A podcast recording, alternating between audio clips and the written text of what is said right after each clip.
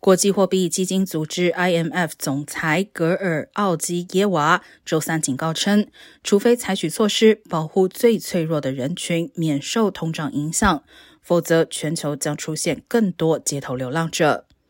格奥尔基耶娃表示，食品和能源价格上涨对富裕的人来说是不好的事情，对穷人来说则是悲剧。他并且称，通胀现在最大的敌人是疫情和俄罗斯入侵乌克兰构成的多重危机，而由于两者情况恐将持续一段时间，明年情况恐怕会更艰难。